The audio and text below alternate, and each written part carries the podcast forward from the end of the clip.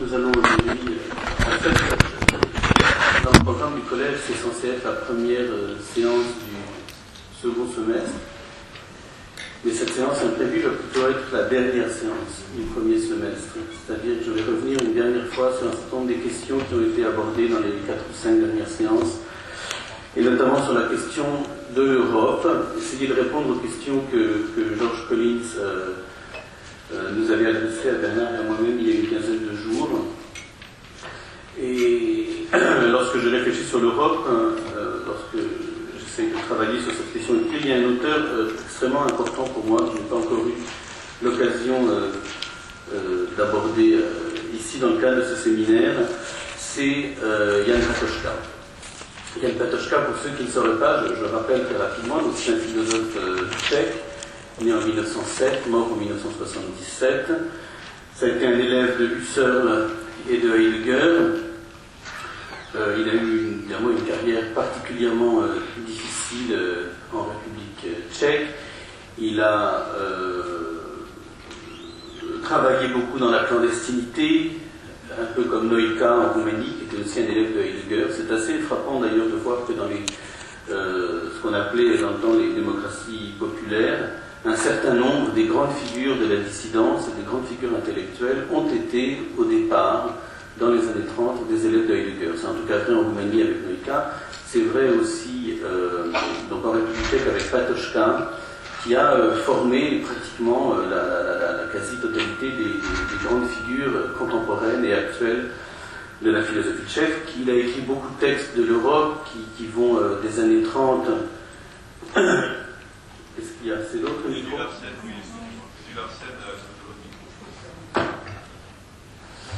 D'accord. Il a euh, donc formé, euh, Patočka, une grande euh, partie des, des- des intellectuels, des, des philosophes, des écrivains, euh, des grandes figures de la littérature et de la philosophie tchèque euh, contemporaine. Et dernière chose à rappeler à ce sujet, comme vous le savez, il était, le, euh, pour de, de multiples raisons, le porte-parole de la charte 77.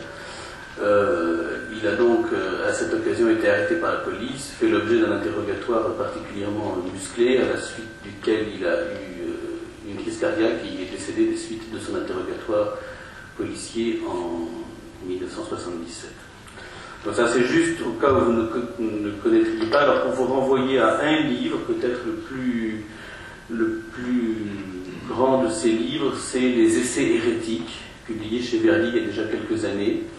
Je pense que c'était l'un des premiers textes de lui qui a été euh, traduit en français. C'est un livre difficile dans ses premiers chapitres, et si vous vous reportez aux deux derniers chapitres, faisant un peu l'économie des premiers, si vous peinez un peu dessus, vous verrez que ce sont des textes euh, absolument surprenants.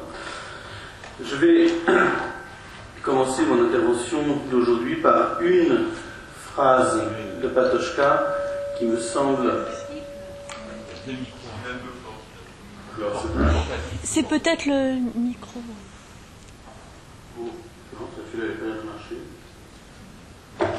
Et là, c'est- si je parle comme ça, suffit. Là, c'est juste. Changez de micro, changez de micro.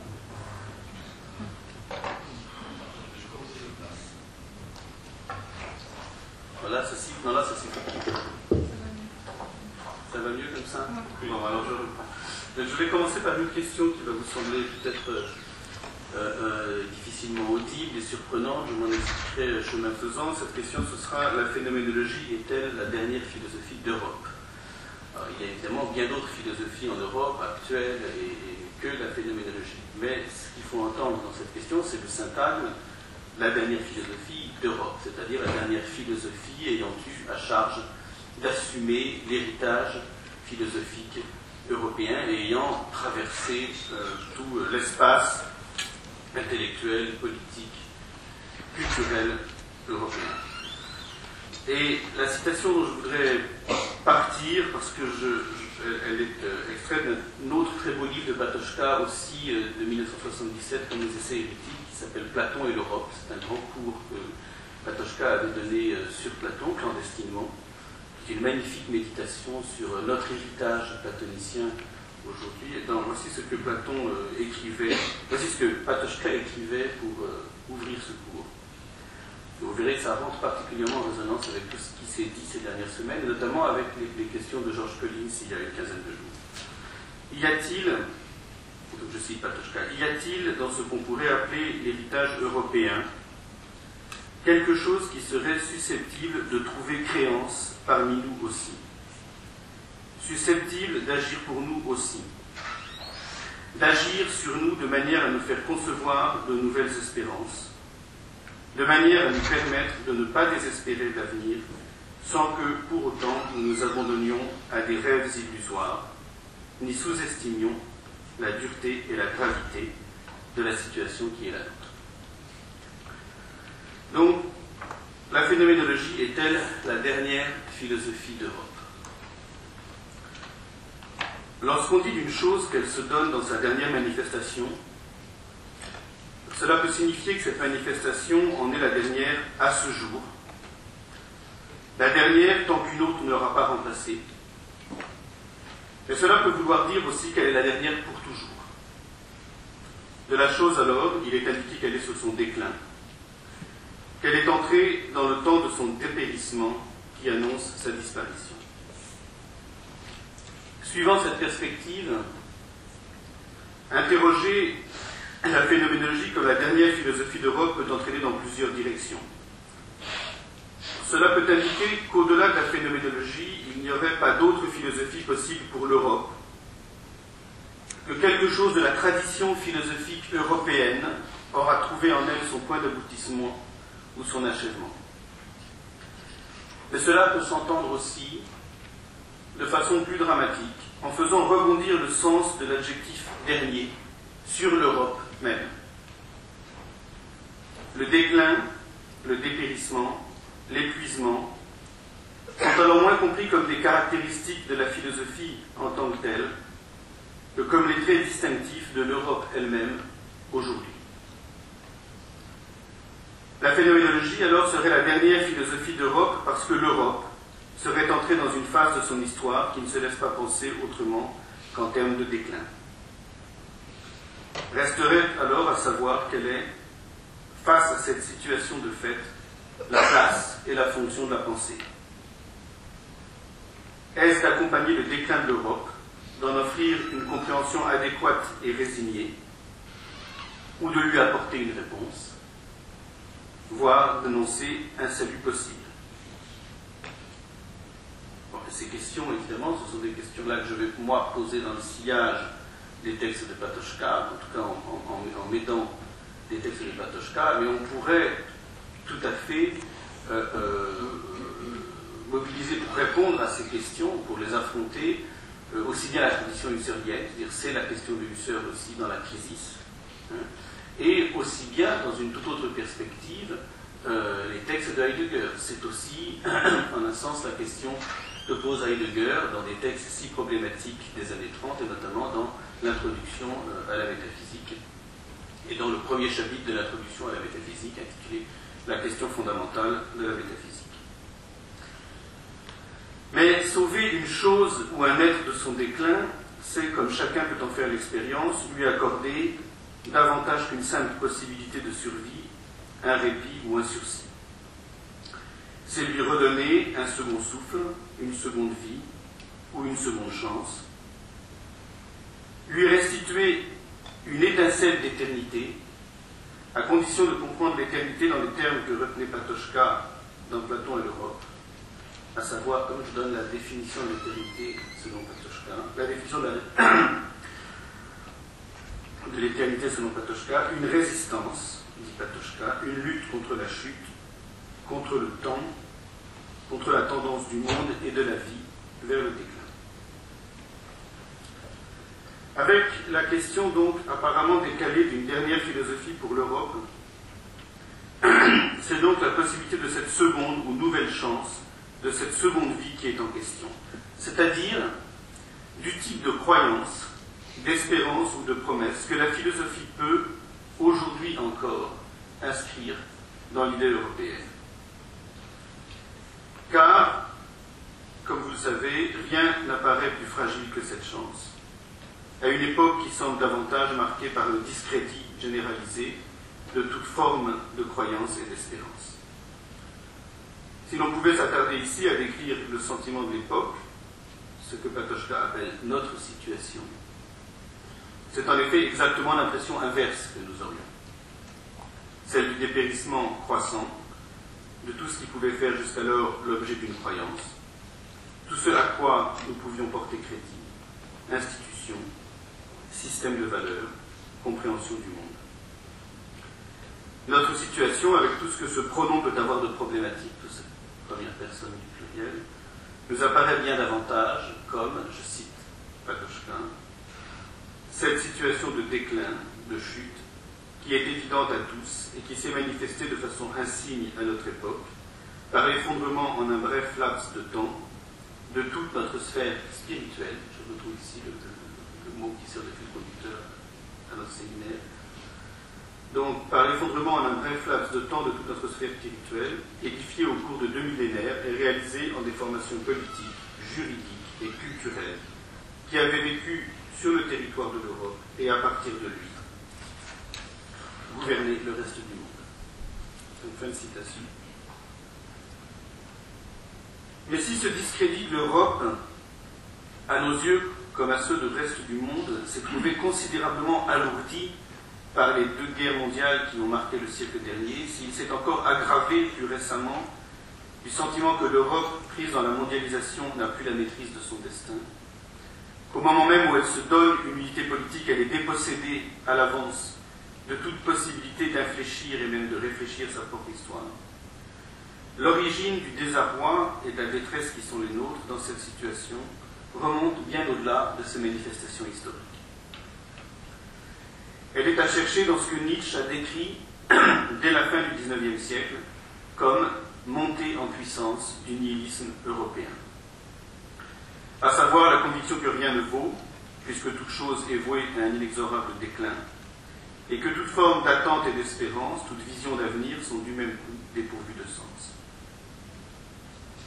Indépendamment de toutes les raisons historiques que nous pourrions avoir de douter de l'avenir de l'Europe, qui sont étrangères à la pensée de Nietzsche, c'est en effet dans ces multiples traductions dans notre vie quotidienne, l'abrutissement, la résignation, ce que Patochka appelle, l'enchaînement de la vie à son autoconsommation et au travail comme moyen fondamental de son entretien. C'est dans tout cela que la perte du sens doit être d'abord décelée comme la signature de l'époque. Ce n'est pas un hasard si dressant en 1975 le bilan du siècle, Patochka, donc l'auteur des essais hérétiques, retrouve les mots que Nietzsche, le poète prophète du surhumain, le chantre de la volonté de puissance et l'éternel retour de l'identique, écrivait dans un fragment posthume de 1887, donc presque un siècle plus tôt. Je vous cite, c'est un passage très connu, vous connaissez certainement, ce fragment posthume de 1887, très souvent commenté. Voici ce qu'écrivait Nietzsche. Ce que je raconte est l'histoire des deux siècles prochains. Je décris ce qui vient, ce qui ne peut plus venir d'une autre manière, l'avènement du nihilisme. Cette histoire peut être relatée dès maintenant, car c'est la nécessité elle-même qui est à l'œuvre. Cet avenir parle déjà par mille signes, ce destin s'annonce partout. Pour cette musique de l'avenir, toutes les oreilles se sont déjà affinées. Notre culture européenne tout entière se meut depuis longtemps déjà avec une torturante tension qui croît de décennie en décennie comme porté vers une catastrophe, inquiète, violente, précipitée, comme un fleuve qui veut en finir, qui ne cherche plus à revenir, qui craint de revenir à soi. Ce que nous dit ce texte de Nietzsche, tant de fois repris et cité, c'est que l'expression la dernière philosophie d'Europe, à quelque philosophie qu'elle s'applique, ne peut pas être entendue indépendamment de la question du sens de son absence ou de sa perte, et que si la philosophie, et que si avec la philosophie quelque chose comme la dernière chance de l'Europe entre en jeu, l'ultime possibilité d'une étincelle d'éternité, c'est dans la réponse qu'elle est susceptible d'apporter au problème du nihilisme que cette chance se joue. À ce jeu, il est probable qu'aucune des grandes figures de la philosophie du siècle dernier n'échappe. Les pensées de Heidegger, Benjamin de Rosenzweig pourraient être sollicités dans cette direction comme autant de voies revendiquées pour sortir du nihilisme. Mais dans mon propos d'aujourd'hui, ce sont trois autres voies que je vais tenter de faire entrer en résonance pour nous aider à avancer. Celle de Nietzsche, bien sûr, parce que sa réponse est à la fois extrême et inaugurale. Celle de Husserl, parce qu'elle est incontournable. Et celle de Patochka, dont la singularité est entre autres de ressaisir et de méditer à la croisée des chemins les deux premières. Celle de Husserl et celle de Nietzsche. Notamment donc dans ces fameux essais hérétiques qui nous serviront ici de fil conducteur. Ces trois voies, Nietzsche, Husserl, Patochka, ce sont trois façons de mesurer l'héritage européen. Trois façons aussi de donner un contenu à cette première personne du pluriel, euh, nous. C'est un mot de Bernard Stiegler, c'est aussi euh, un des miens. Comme dans l'expression nietzschéenne, nous les Européens. Ce nous, autour de quel, me semble-t-il, finalement, depuis le début, au moins de cette partie du séminaire consacrée à l'Europe, nous n'aurons cessé de tourner, ce nous avec lequel il va effectivement de la possibilité d'une croyance, et dont il faut aussitôt rappeler le caractère problématique. Donc, Nietzsche, Husserl, Patochka, trois façons de répondre à la question qui sont De cet héritage, le nihilisme révèle la crise comme un symptôme. Ces multiples manifestations, donc les multiples manifestations du nihilisme, dont Nietzsche s'attarde dresser le catalogue, sont autant d'aveux que ce qui en lui faisait sens, c'est-à-dire essentiellement le système de valeurs dont cet héritage était porteur, a cessé d'être significatif. Tout ce qui, dans cet héritage, avait de quoi nous rassurer, tout ce qui se donnait comme un facteur de sécurité et de tranquillité, une certitude, un point de repère, s'est dérobé sous nos pas. Reste alors à, savoir d'où vient cette crise, quelle en est l'origine. Pourquoi l'héritage de l'Europe est-il devenu un héritage impossible? C'est là que la de Nietzsche, comme vous savez, sans doute procède par un véritable coup de force. La perte de sens, écrit Nietzsche, n'est pas un accident de l'histoire, n'est pas un accident accessoire ni un état psychologique provisoire. Elle est une conséquence inéluctable de ce qui s'est trouvé inscrit dès l'origine dans cet héritage, à savoir la désinterprétation du corps et le ressentiment contre le temps, le retournement de la volonté de puissance contre elle-même et donc contre la vie. Le nihilisme ne fait que révéler à quel point ce dont nous avons hérité, la pensée socratique et le christianisme, était voué par nature à l'épuisement. Christianisme, judéo-christianisme. C'est pourquoi la stratégie nietzschéenne est une stratégie de rupture. Le problème n'est pas que l'Europe soit nihiliste, il tient à ce que les Européens font ou ne font pas de cette perte du sens. Deux attitudes, en effet, doivent être distinguées. Là, je suis toujours dans le registre de l'analyse nietzschéenne, du diagnostic nietzschéen de notre temps, de l'héritage européen, deux attitudes doivent être distinguées. La première oscille entre le découragement, la lassitude, le renoncement et diverses entreprises désespérées pour s'accrocher à des bribes de sens qu'on espère encore pouvoir sauver. Tout ce qui caractérise cette attitude, dont on a parlé à maintes reprises dans ce séminaire, à laquelle on donnera le nom de nihilisme passif, se concentre dans une soumission passive au décombres de l'héritage. La seconde, au contraire, consiste à faire de cette perte un objet de la volonté, une affirmation de la volonté de puissance. Elle tient dans le jeu complexe de ces appropriations et désappropriations de l'héritage européen qui définit le surhomme. Il s'agit alors non seulement de s'approprier l'héritage européen en en dressant la généalogie, c'est ce que fait Nietzsche, c'est tout le travail de Nietzsche, de s'approprier l'héritage européen en en dressant la de comprendre donc ce que nous devons dans notre façon de vivre et de penser, dans notre partage du bien et du mal, du juste et de l'injuste à la pensée socratique et au christianisme, mais aussi de renverser ces valeurs par un acte de la volonté, de vouloir donc effectivement, ça c'est le geste nietzschéen, de vouloir donc effectivement qu'elles n'aient plus de sens pour nous. Or cela ne peut se faire sans que change du même coup notre rapport au temps. Si la destitution de l'héritage veut guérir du ressentiment contre le temps, c'est-à-dire de toute forme de nostalgie et de regret, de tout atermoiement devant le déclin et la disparition des êtres et des choses, de toute angoisse devant la mort, elle doit ouvrir autrement sur l'éternité. Et ça, comme vous savez, ouvrir autrement sur l'éternité, c'est toute la pensée de euh, l'éternel retour qui introduit de ce fait à une pensée moins de l'héritage européen que de son avenir. Alors, la confrontation de Patochkin avec la pensée de Nietzsche intervient dans les deux chapitres centraux des essais hérétiques sur l'histoire, qui s'intitulent L'histoire a-t-elle un sens? et l'héritage de l'Europe.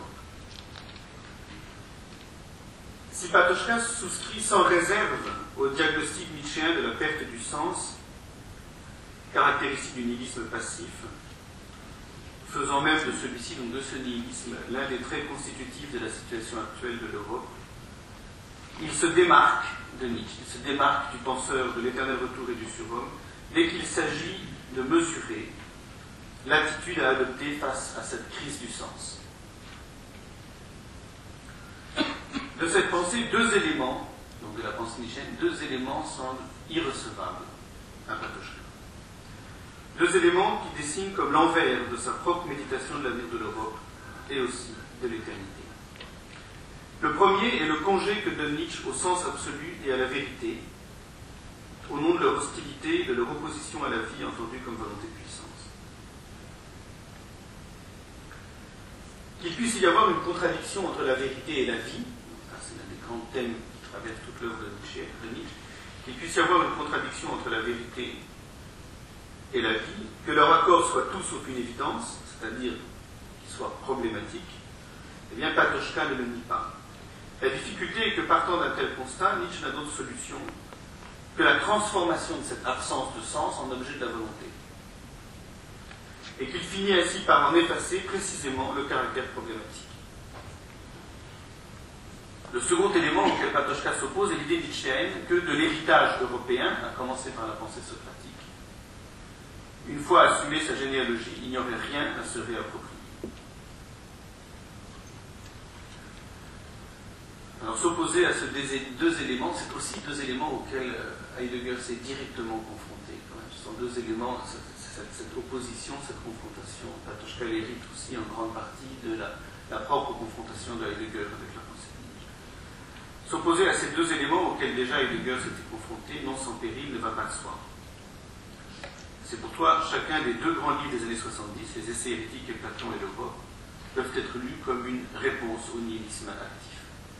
C'est ça qui m'intéresse aujourd'hui, puisque comme vous l'avez constaté dans les dernières séances du séminaire, la question du nihilisme, y compris dans les discussions que j'ai pu avoir il y a trois semaines avec, euh, avec Bernard euh, Stiegler, eh bien cette question était au centre à la fois de son propos et ensuite de notre discussion.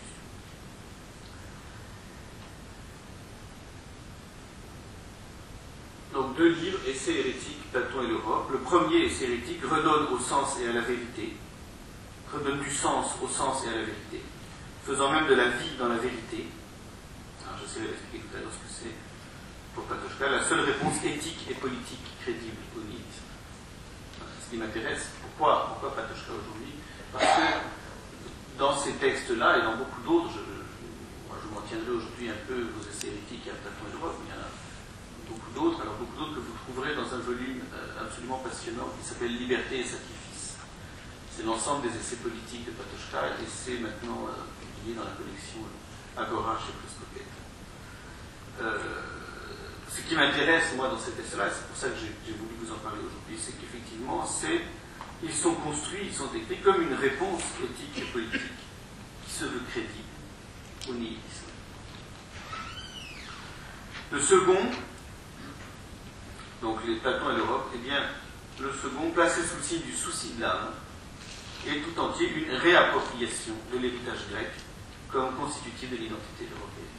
Alors j'ai oublié de dire le titre que j'avais donné tout à l'heure dans l'intervention, ça s'appelle, ce que j'essaie de vous présenter maintenant, Le souci de l'âme et l'héritage de l'Europe. Voilà ce qu'écrit Patochka. Je cite encore une fois. Dostoïevski propose le christianisme byzantin. Nietzsche éternel retour du tout un retour de tout comme solution de la crise. Mais aussi bien le fondement propre du christianisme que la découverte de l'éternité présuppose la répétition de quelque chose qui, au tout début de l'époque européenne, était une réalité. La réalité de l'âme, comme ce qui en nous se rapporte à cette composante impérissante et impérissable de l'univers, qui rend possible la vérité et l'être dans la vérité, non pas du surhomme, mais de l'être humain authentique. Souci de l'âme, vit dans la vérité, c'est dans ses pensées que devrait être cherchée pour Patochka cette étincelle d'éternité qui pourrait constituer le dernier ou le premier mot de l'Europe. À la fois le dernier et le premier mot de l'Europe.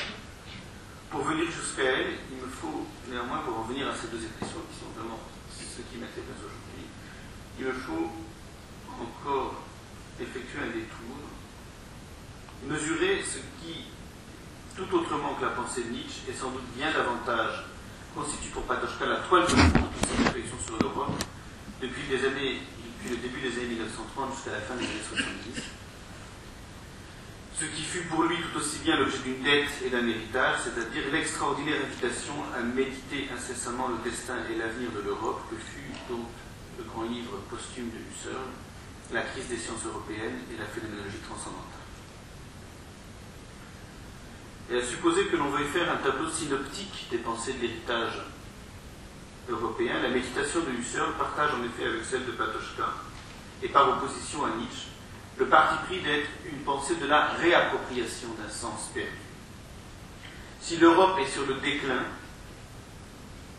si son éternité ne va plus de soi, ce n'est pas en effet pour avoir perdu une quelconque suprématie dans le monde, mais parce qu'elle s'est, éloignée de son principe parce que ses origines même lui sont devenues obscures, et que tout ce qui se donne comme caractéristique de l'Europe, à commencer par les sciences et les techniques, se fait désormais dans l'ignorance de son fondement.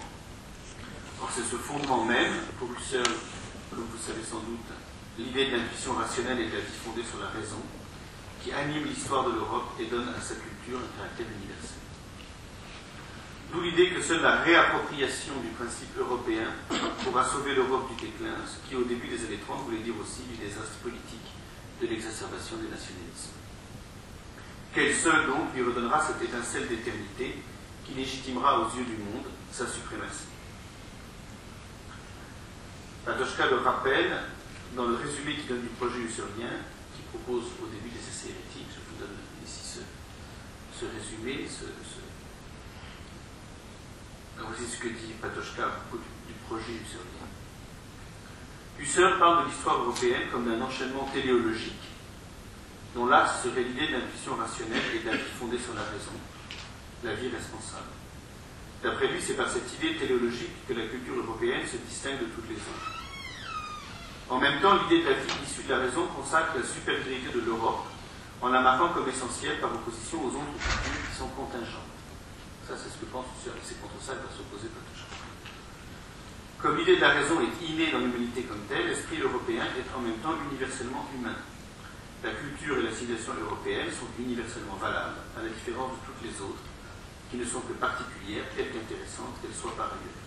Pour ça, comme vous savez, c'est l'impasse de euh, la crise des sciences européennes, de la crise de Husserl que, euh, que Patochka pointe ici avec beaucoup de, Donc, la phénoménologie est-elle la dernière philosophie d'Europe Bien. Pour répondre à cette question, il m'a semblé nécessaire d'interroger les diverses figures du déclin d'Europe, mais aussi, dans un même mouvement, celle de son éternité, comme si c'était, pour le dire autrement, à la jointure d'une pensée du déclin et d'une pensée de l'éternité, que l'adjectif dernier devait prendre tout son sens. La pensée de Husserl c'est-à-dire la phénoménologie, offre-t-elle l'exemple d'une telle jointure Si l'on en croit Patochka, donc la réponse ne fait aucun doute. Mais le résumé qu'il en donne en révèle aussitôt le caractère problématique. Et à suivre patiemment au fil des textes la lecture de la crisis de Husserl que Patochka a produit décennie après décennie, on observe au début des années 70, donc là où se situent les textes dont je parle aujourd'hui, un tournant l'émergence d'une question et d'une inquiétude, et c'est cette question, cette inquiétude que je faire entendre aujourd'hui, qui vont l'amener progressivement à se, à se démarquer de la pensée usurienne de l'héritage européen. Cette conjugue Cette inquiétude, pardon, conjugue deux réserves. La première concerne le privilège exclusif accordé à la raison. L'idée donc que la culture européenne est essentiellement une culture de la raison destinée à s'imposer dans tous les domaines de la vie. L'idée que ce serait ça le propre de l'Europe, que ce serait ça l'héritage européen, la culture de la raison, est inscrite dans le projet du Survivre, que Patochka avait contesté. La seconde est que l'éternité de l'Europe, sous la figure du caractère universel de son principe, se construit comme une autre, comme une exclusivité. En effet, si vous avez bien entendu la, citation de Patochka que je euh, à l'instant, euh, ce que Patochka nous dit du projet husserlien, c'est que pour Husserl, les autres cultures, les cultures non européennes, rien d'éternel ne saurait être retenu, sinon leur capacité de droit à s'approprier le principe européen. L'Europe donc ferait exception pour Husserl, et cette exceptionnalité se traduit par l'unilatéralité de la relation qu'elle entretient avec le reste du monde. Si la pensée husserlienne de l'héritage européen est indissociable d'une téléologie, celle-ci impose au reste du monde un mouvement vers l'Europe. C'est l'Europe qui devrait s'approprier les acquis, c'est le reste du monde qui devrait s'approprier les acquis fondamentaux de l'héritage européen, la raison, le progrès, la science, etc. Donc la théologie husserlienne impose au reste du monde un mouvement vers l'Europe, de droit, sans que l'Europe n'ait à gagner de cette rencontre autre chose que l'exportation de son principe. Ce qui entre en question, ça je crois que ce sont vraiment nos questions aujourd'hui, et notamment euh, questions qui sont constitutives aujourd'hui euh, euh, du problème de l'identité de l'Europe, de la crédibilité de l'Europe pas seulement pour les Européens, mais de façon générale dans le reste du monde. Ce qui entre en question alors, c'est moins la pensée de l'héritage en tant que tel que celle de son devenir. Il ne suffit pas de dire ce dont l'Europe nous fait hériter, il faut encore analyser comment nous héritons ou non, quels obstacles, quelles contrariétés sont venus ou viennent encore s'interposer entre nous et notre héritage. À un tel ordre de questions, la pensée de Husserl n'est évidemment pas étrangère. On pourrait même dire que des contrariétés d'héritage, ce qui vient contrarier l'héritage européen, on pourrait dire que de cela, la crise tout entière déploie la mesure et que la phénoménologie elle-même se présente comme une méthode pour surmonter ces contrariétés, c'est-à-dire ce qui nous éloigne de notre héritage. Mais prises sous cet angle, elles imposent une double question qui porte à la fois sur ces contrariétés et sur leurs solutions. Pour reprendre le thème qui me sert ici de fil conducteur, il s'agit de savoir si l'analyse de la crise comme crise des sciences mais aussi la réappropriation du principe européen comme solution à cette crise sont à la mesure du nihilisme, c'est-à-dire du défaut de sens en tant qu'il affecte toutes les manifestations de la vie. Le nihilisme, j'ai rappelé à l'instant qu'il était fondamentalement un rapport au temps et à la vie, c'est-à-dire aussi un rapport à la mort.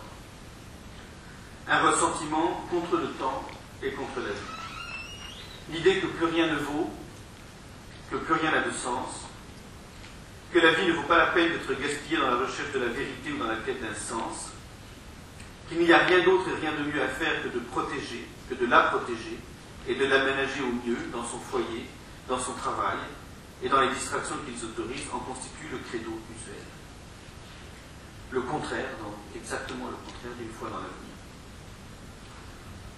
Or, cette idée fait elle-même sens L'envers du nihilisme est que son renoncement à voir la vie ébranlée par un sens introuvable l'installe dans un sens donné, non problématique, qui s'impose au fil des jours et des étapes de la vie. Ce que je désigne ici, c'est la façon dont le, à quoi bon du nihilisme, c'est ça le nihilisme. Hein. Le nihilisme, d'ailleurs Nietzsche le dit, Nietzsche dit le nihilisme, c'est le à quoi bon. Le à quoi bon du nihilisme se transforme en un c'est ainsi. Le défaut du sens en saturation du sens. D'où la nouvelle forme que prend la question de Patochka, que je citais en exergue tout à l'heure, Y a-t-il dans l'héritage européen quelque chose qui serait susceptible de trouver créance aussi parmi nous? Il s'agit moins de se demander quel sens perdu, quel principe oublié l'Europe devrait se réapproprier, que de chercher ce qui, dans son héritage, est susceptible de venir ébranler cette saturation. Donc non pas de mettre un sens à la place du sens, non pas en quête d'un sens perdu, où qu'on trouve ce sens, mais de trouver ce qui, dans l'héritage européen, serait susceptible de venir ébranler la saturation du sens. Donc le geste très fort que fait Patochka ici, contre Nietzsche et contre toute la tradition uniste, et, et sa position forte sur le nihilisme, c'est de dire que le nihilisme, en renonçant au sens, en disant à quoi bon la vérité, à quoi bon le sens, ne fait en réalité que saturer le sens, que figer le sens. Il s'agit moins donc de se demander quel sens perdu, quel principe oublié l'Europe devrait se réapproprier, que de chercher ce qui, dans son héritage, est susceptible de venir ébranler cette, cette saturation. Au défaut de sens du nihilisme, qui n'a d'autre effet qu'une vie à la fois vide et saturée, vient s'opposer alors une autre figure du manque. Ce qui fait défaut, c'est moins un sens quelconque que la problématicité de tout sens. Et c'est cette problématicité que, pour Patochka, la méditation de l'héritage européen devrait permettre de retrouver.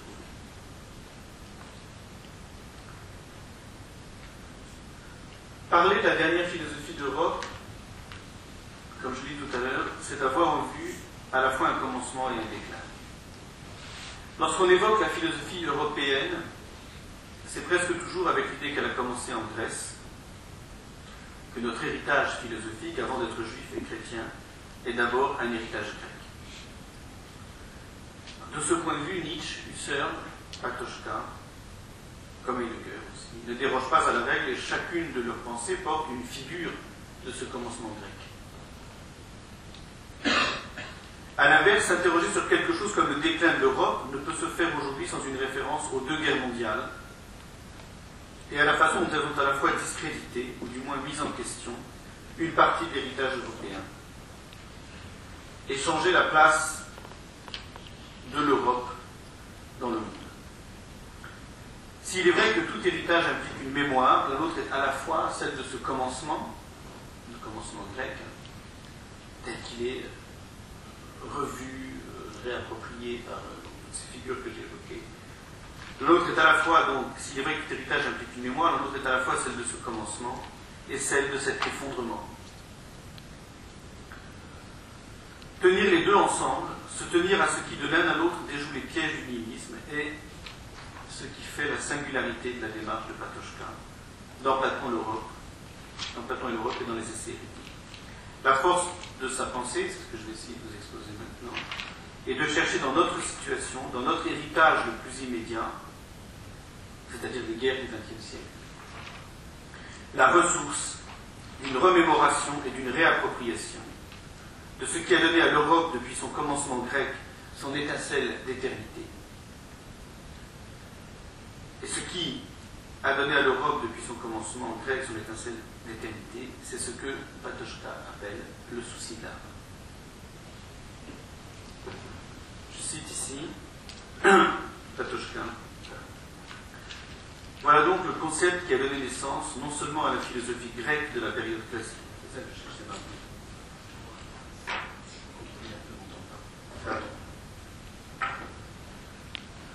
Alors je cite Patochka. Voilà donc le concept qui a donné naissance non seulement à la philosophie grecque de la période classique, mais aussi à l'Europe, à notre histoire. L'histoire de l'Europe est en grande partie jusqu'au XVe siècle environ l'histoire des tentatives faites pour réaliser le souci d'âme. Pour que la phénoménologie puisse apparaître comme la dernière philosophie d'Europe, pour qu'elle soit à la mesure de son déclin, il faudrait donc qu'elle ait su se souvenir de sa première philosophie, qu'elle ait trouvé en elle les ressources nécessaires pour ranimer quelque chose de cette étincelle dans la situation qui est la sienne et la nôtre, celle d'un temps de renoncement au sens et à la vérité, ou de capitulation devant leur instrumentalisation. Est-ce le cas? Est-ce finalement de cette façon que la phénoménologie s'inscrit dans notre histoire? Est-ce aussi de cette façon qu'elle ouvre l'Europe au reste du monde, sans que cette ouverture impose aux autres cultures une théologie qui reviendrait à nier leur propre contribution à l'éternité. Alors évidemment, j'ai conscience. D'abord, parlons du souci de l'âme, ici, et me servant des textes de Patochka pour parler de cette question-là. Évidemment, vous vous en rendez compte, vous pouvez vous en douter. Ça fait évidemment écho à ce que euh, Bernard Stiegler et d'autres, pendant son séminaire, ont, cherché déjà maintes fois à, évoquer sous le nom d'esprit. Ça fait aussi écho à ce dont a parlé euh, Georges Collins sous la figure du souci de soi. Foucaultien, dans l'expression, sous l'expression souci d'âme, il faut l'entendre aussi ici, en résonance avec le mot esprit qui anime tout ce séminaire, et euh, avec aussi, euh, évidemment, la question euh, foucaultienne du souci de soi. Évidemment, l'idée de faire du souci d'âme la clé de l'héritage européen pourrait sembler décalée, inappropriée, face au diagnostic sombre que Patochka, après tant d'autres, porte sur l'Europe. Et pourtant, comme je le rappelais en tout début euh, de cette séance, euh, et pourtant elle prend sous, sous sa plume une résonance singulière si l'on veut bien se souvenir que la méditation de ce souci, dans les années 1970, ne fut pas seulement une réponse au nihilisme, mais aussi à la terreur politique. Hérité de ce souci, c'était de l'aveu même de celui qui devait devenir, comme je le rappelais, le porte-parole de la Charte 77, trouver la force de s'opposer à toutes les intimidations, les pressions, qui étaient autant d'incitations à vivre dans le mensonge, dans le mensonge et la compromission, c'est-à-dire aussi dans la saturation du sens, dans le nihilisme, dans le nihilisme politique comme saturation du sens. Comment le comprendre? Comment comprendre qu'une telle idée, cette idée du souci de l'âme, sur laquelle je vais soit investie d'une telle charge Qu'elle concentre en elle à la fois la mémoire du passé, la promesse de l'avenir et dans l'immédiat, dans l'immédiat pour Patochka, la résistance du présent. Le nihilisme, je l'ai rappelé à plusieurs reprises, est un ressentiment contre le temps et contre la vie. Il est aussi du même coup un certain rapport à la mort, ou plutôt à l'angoisse devant la mort, que ce rapport prenne la forme d'un enlisement résigné dans la quotidienneté, d'une paralysie de la vie, ou encore d'un divertissement ininterrompu. Mais les guerres du XXe siècle, notre héritage le plus immédiat, inscrivent aussi dans nos mémoires une certaine expérience de la mort. C'est aussi avec leurs millions de morts comme horizon qu'elles ont discrédité l'héritage européen. Enfin, l'opposition politique, le choix d'une vie dans la vérité ne peuvent se faire face à la terreur qu'au péril de sa vie. D'où le fil conducteur qu'il est nécessaire de suivre pour tenir ensemble toutes les dimensions de la méditation de Patochka non seulement sur l'héritage, mais aussi sur l'avenir de l'Europe, ce qui nous importe ici. Ce qui fait du souci de l'âme le mot-clé de l'un et de l'autre, l'étincelle d'éternité de l'Europe, n'est rien d'autre que le rapport entre la vie et la mort, une certaine façon de se sentir devant la mort, que ce souci porte avec lui. Dès les premières pages de Platon et l'Europe, avant même que n'apparaisse le motif du souci de l'âme, Patochka nous met sur cette voie en rappelant que le déclin, avant de prendre une signification historico-politique, est d'abord celui auquel toute vie, et notamment toute vie humaine, est inévitablement exposée. Je cite ici Patochka. Il importe, c'est dans Platon et l'Europe, hein, il importe de noter qu'au fond, l'homme est toujours dans une situation désespérée. Qu'il est toujours un être engagé dans une aventure qui, en un sens, ne peut se terminer bien. L'homme peut être comparé à un navire qui nécessairement fera naufrage. À cet égard, notre vie fait partie de quelque chose qui n'est pas exclusivement humain. C'est là une des composantes générales de toute situation humaine, dans la mesure où nous sommes insérés dans la nature et en faisons partie. Notre aventure est vouée à l'échec, en ce sens aussi que chaque individu est mortel. Toutes nos tentatives de vivre ne sont donc qu'un déclin retenu, une dissolution retardée, la forme stationnaire d'une marche irréversible. C'est parce que, c'est parce que l'homme vit à la fois dans l'angoisse de sa propre disparition et dans l'épreuve du dépérissement des êtres qui l'entourent que sa vie est soumise à une alternative. Soit elle se détourne de mille façons de cette épreuve, elle la contourne, Elle s'enlise dans la satisfaction quotidienne de ses besoins et la multiplication de ses protections, à moins qu'elle ne s'étourdisse dans l'ivresse. Soit elle affronte cette situation désespérée avec justesse. Qu'est-ce que le souci de l'âme en tant qu'héritage de l'Europe? Rien d'autre alors que le soin de se former en vue d'un tel affrontement, ce qui signifie aussi être attaché à la vie autrement. Tout tient dans cet autrement. C'est lui, qui fait de, Socrate, tel que les dialogues de Platon le mettent en scène, la figure inaugurale, la plus significative de ce souci. D'abord, Socrate est celui qui nous apprend, qui nous aura toujours appris, dirait Patochka, à porter, je cite ici Patochka, à porter le regard dans ce qui est, dans un être auquel le monde apparaît, dans cette manifestation du monde en totalité constitue le privilège spécifique qui le met à part de tout le reste des êtres du monde que nous. Avoir le souci de son âme, c'est prendre conscience de la singularité irréductible de ce rapport au, monde, c'est-à-dire d'une disponibilité pour le monde qui en évite l'instrumentalisation. Nous sommes ainsi davantage qu'une chose parmi d'autres qui déclinent et disparaissent. Et Socrate est aussi celui qui nous apprend par son enseignement que ce regard et cette disponibilité ne valent et ne nous apprennent véritablement à vivre autrement que s'ils sont partagés.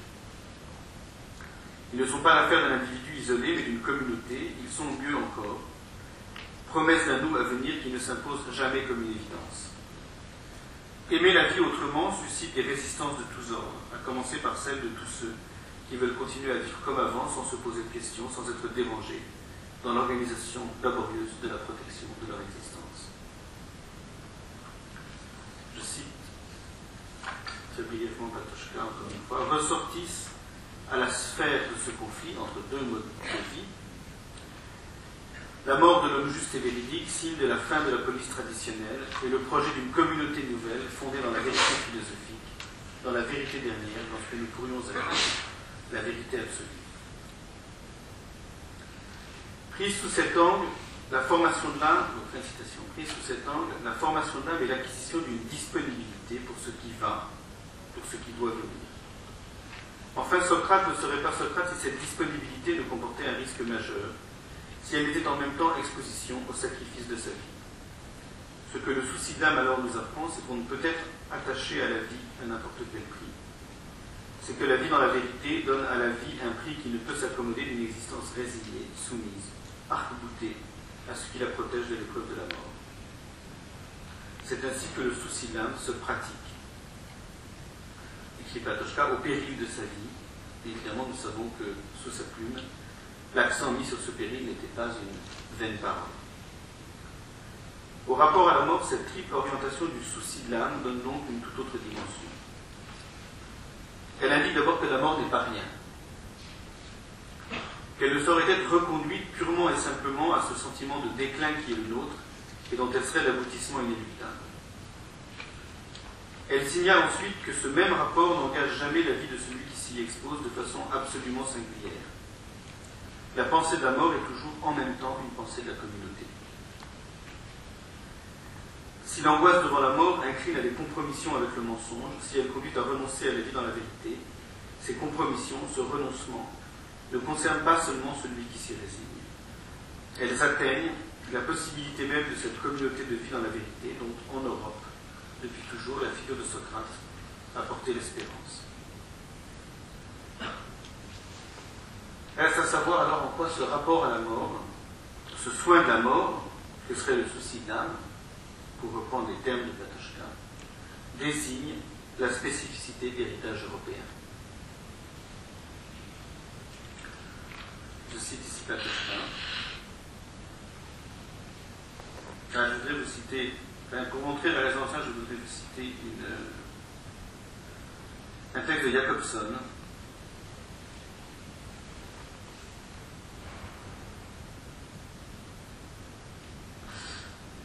Non, c'est une lettre, je vous sais, c'est une lettre de Patochka qui est citée par Jacobson. Voilà. Une lettre de Jacobson de, Patochka qu'il a écrit quelques jours avant cet interrogatoire policier dont je parlais tout à l'heure. Et, que reprend Jacobson dans le texte d'hommage qu'il a, qu'il a écrit à Patochka en 1977. Soyons, voilà ce qu'écrivait Patochka dans une lettre à un Allemand. Soyons sincères, dans le passé, le conformisme n'a jamais amené aucune amélioration dans une situation, mais seulement une aggravation. Ce qui est nécessaire, c'est de se conduire en tout temps avec dignité, de ne pas se laisser effrayer et intimider. Ce qu'il faut, c'est dire la vérité. Il est possible que la répression s'intensifie dans les cas individuels. Donc en quoi ce rapport à la mort, ce soin de la mort, que serait le suicide d'âme, désigne la spécificité de l'héritage européen Je cite encore Patochka. Le philosophe platonicien triomphe de la mort en ce sens qu'il ne fuit pas devant elle, qu'il la regarde bien en face. Sa philosophie est Mélété Thanaton, soin de la mort. Le soin de l'âme est inséparable du soin de la mort qui devient soin authentique de la vie. La vie éternelle, née de ce regard porté directement sur la mort, du triomphe sur la mort, peut-être n'est-elle pas autre chose que ce triomphe. La spécificité du nihilisme, non seulement dans sa dimension européenne, mais sans doute aussi planétaire, est de soutenir que la vie n'ayant guère de sens, la mort n'en a pas davantage. Les actes nihilistes, au nombre desquels il faut compter tous les actes de terreur, ne s'embarrassent ni de la vie ni de la mort.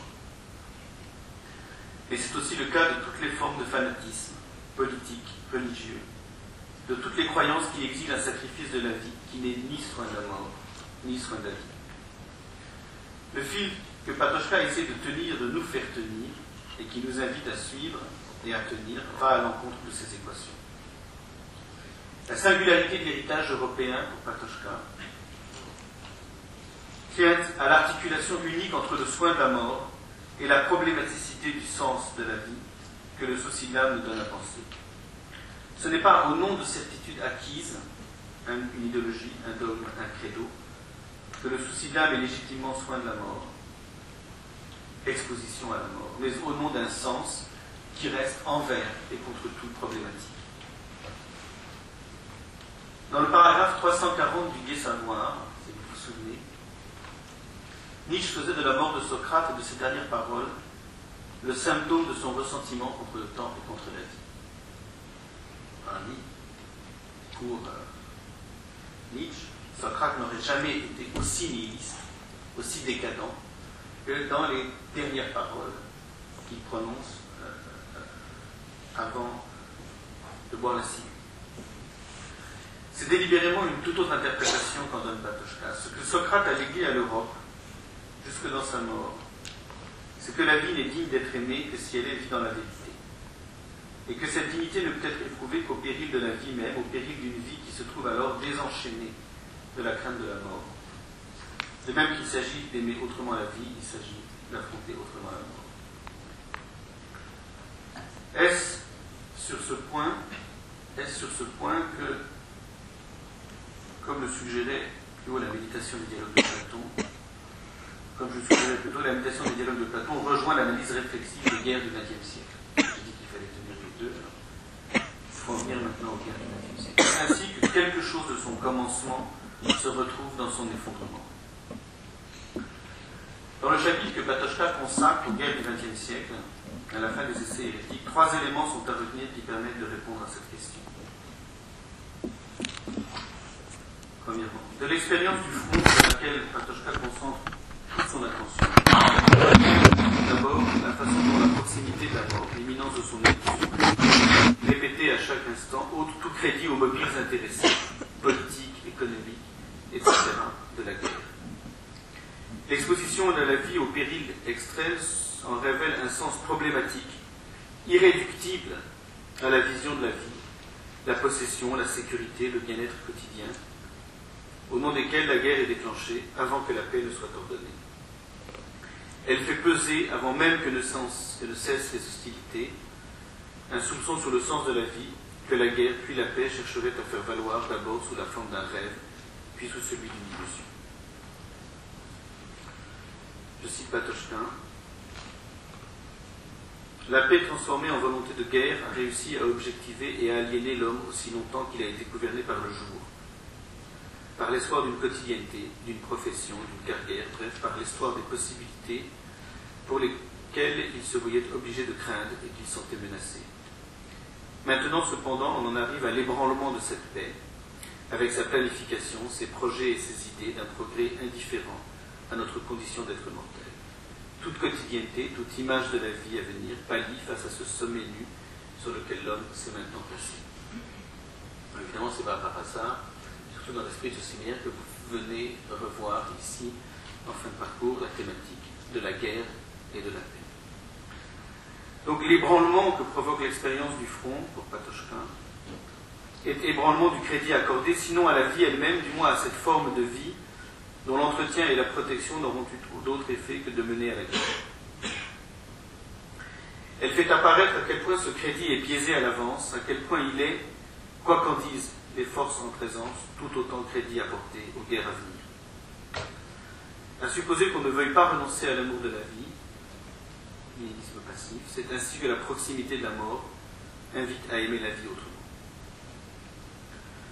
Donc j'ai annoncé trois points dans ce deuxième point. Le deuxième élément que retient Patochka est que cet ébranlement n'a de sens que s'il est partagé, suivant une solidarité à laquelle il donne le nom, très belle expression, doit vraiment, on doit vraiment méditer, semble-t-il, particulièrement dans le cadre de ce séminaire. Donc cet ébranlement n'a de sens que s'il est partagé, suivant une solidarité à laquelle Patochka donne le nom de solidarité des ébranlés. les guerres du XXe siècle, la compréhension que nous devons retenir, qui est une compréhension du sens de la vie, et donc aussi d'un autre rapport à la mort, est une compréhension commune. Elle porte en elle la promesse d'un nous à venir. Le troisième élément, enfin, est que ce nous est ouvert. Et c'est ça qui m'intéresse. La solidarité des ébranlés, qui est la forme ultime de l'héritage européen, transcende les frontières de l'Europe. Cette vie autre, en effet, ne peut être qu'une vie désappropriée, désolidarisée de tout ce qui pourrait la rattacher en particulier et de façon exclusive à une appartenance circonscrite à l'avance. Autant la disposition de l'Europe à faire reconnaître ses valeurs morales, politiques, spirituelles comme universelles était indissociable de sa volonté de domination et de possession et du développement de sa puissance, c'est-à-dire aussi pour Patochka de son déclin, autant de soucis de l'âme comme héritage européen, mais les Européens eux-mêmes en retrait de toute volonté hégémonique, les rendant du même coup disponibles pour d'autres partages. La solidarité des ébranlés, de ceux que la puissance désespère, parce qu'ils reconnaissent en elle l'imminence de la mort, devient ainsi la condition sine qua non pour sortir l'Europe de l'impasse dans laquelle s'est enfermée sa relation au reste du monde. Telle serait alors la leçon de la dernière philosophie d'Europe, quelque nom qu'on lui donne. Loin d'imposer à la vie un sens prédéterminé, elle ouvrirait l'Europe à l'expérience de l'altérité en la disposant par défaut à la venue incalculable et improbable d'un sens problématique. Donc voilà ce que je vais essayer de vous exposer aujourd'hui, rebondir sur, euh, la question de la croyance de l'Europe. Donc, qu'est-ce que c'est Qu'est-ce que c'est euh, Pour répondre, oui, qu'est-ce que ce serait pour Patochka croire à l'Europe finalement Qu'est-ce que ça veut dire croire à l'Europe? Ça veut dire croire à la possibilité de trouver dans l'héritage